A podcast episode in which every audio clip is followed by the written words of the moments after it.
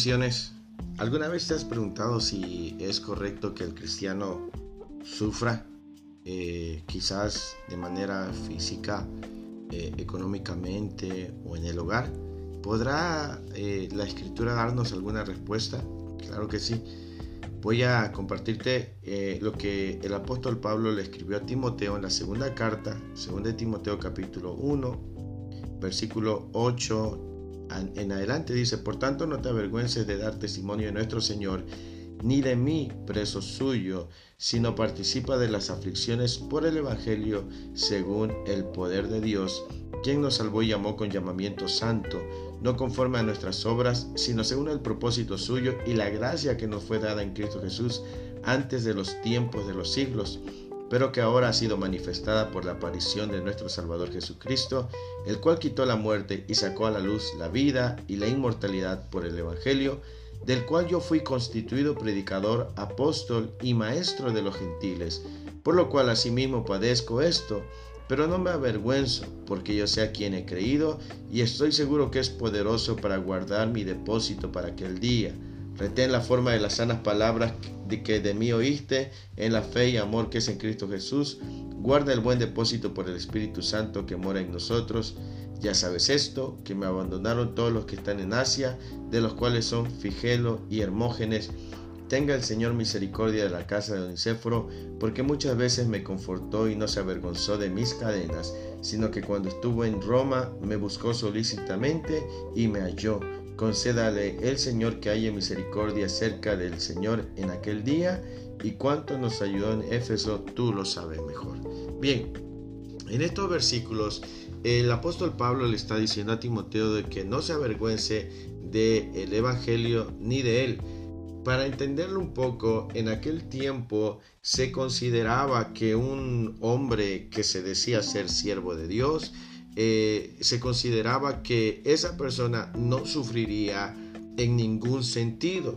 Por eso es que Pablo le dice a Timoteo, no te avergüences cuando te encuentres sufriendo a causa del Evangelio. Y en el versículo 15 menciona a dos personas que se avergonzaron de él cuando él cayó preso. Ellos pensaban que el ser un, un, hombre que compartía el Evangelio era una persona que iba a estar bien posicionada, que iba a ser respetada por los demás y, que esa era la mentalidad, una mentalidad de respeto, de renombre y de una posición de honor. Sin embargo, Pablo no estaba en ninguna de esas posiciones, ya que en ese momento estaba preso y estaba muy pronto a morir por causa del Evangelio decapitado. Ahora, padecer en nuestra vida cristiana no debe ocasionar en nosotros vergüenza. No si es cuando nosotros estamos viviendo una vida santa, como dice el apóstol Pablo, si estamos buscando el rostro de Dios, si estamos eh, viviendo una vida eh, lo más íntegra que podamos y aún así vienen dificultades a nuestra vida, no debería de avergonzarnos. Lastimosamente hoy en día hay gente que piensa como antes, hay gente que si ve a un hijo de Dios padecer, quizás económicamente, le dice que pues un hijo de Dios que es un rey no podría porque es un príncipe o una princesa como un príncipe o una princesa podría estar careciendo.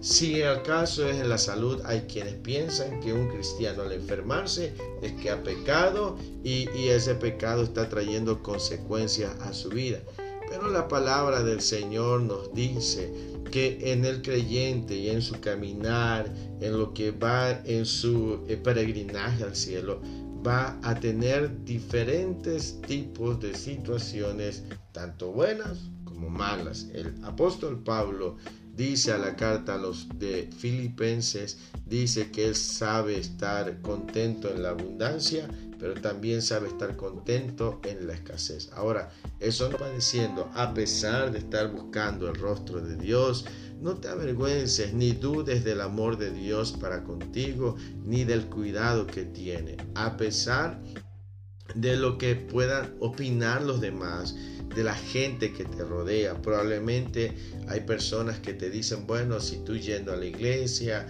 si tú según qué horas y que tu Dios es real estás padeciendo así, ¿por qué sigues ahí?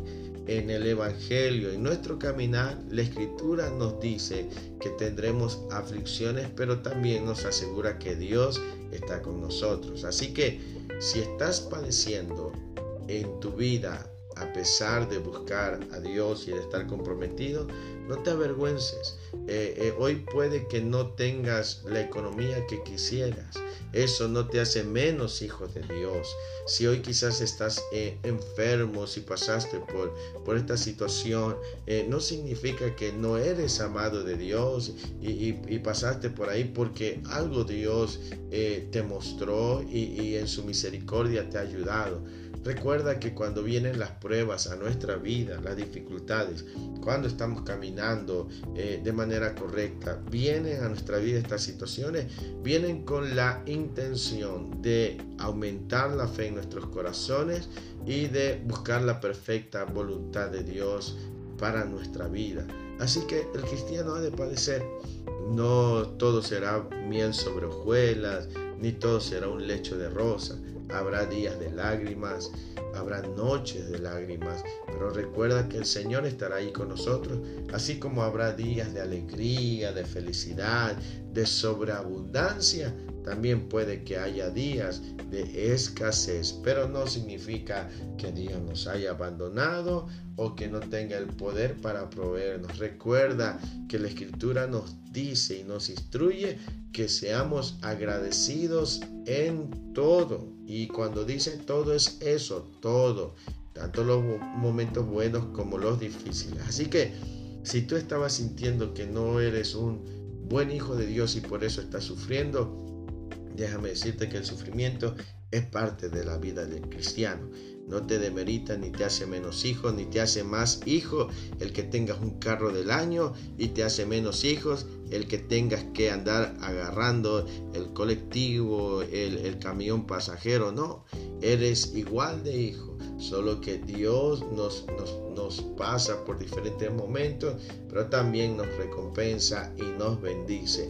No todo el tiempo estarás en, en limitaciones, llegará el momento de la abundancia, de la provisión, y cuando ese momento llegue, sea agradecido siempre con Dios y cuida lo que Dios te da.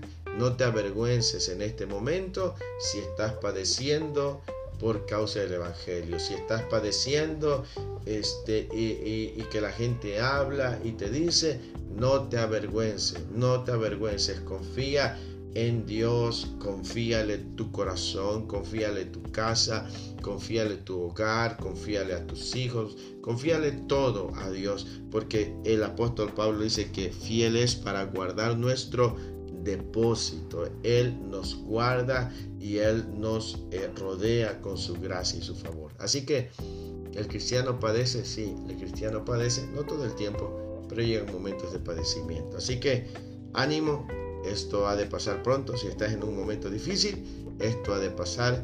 Consuélate en la presencia del Señor, refúgiate en su amor y en su palabra.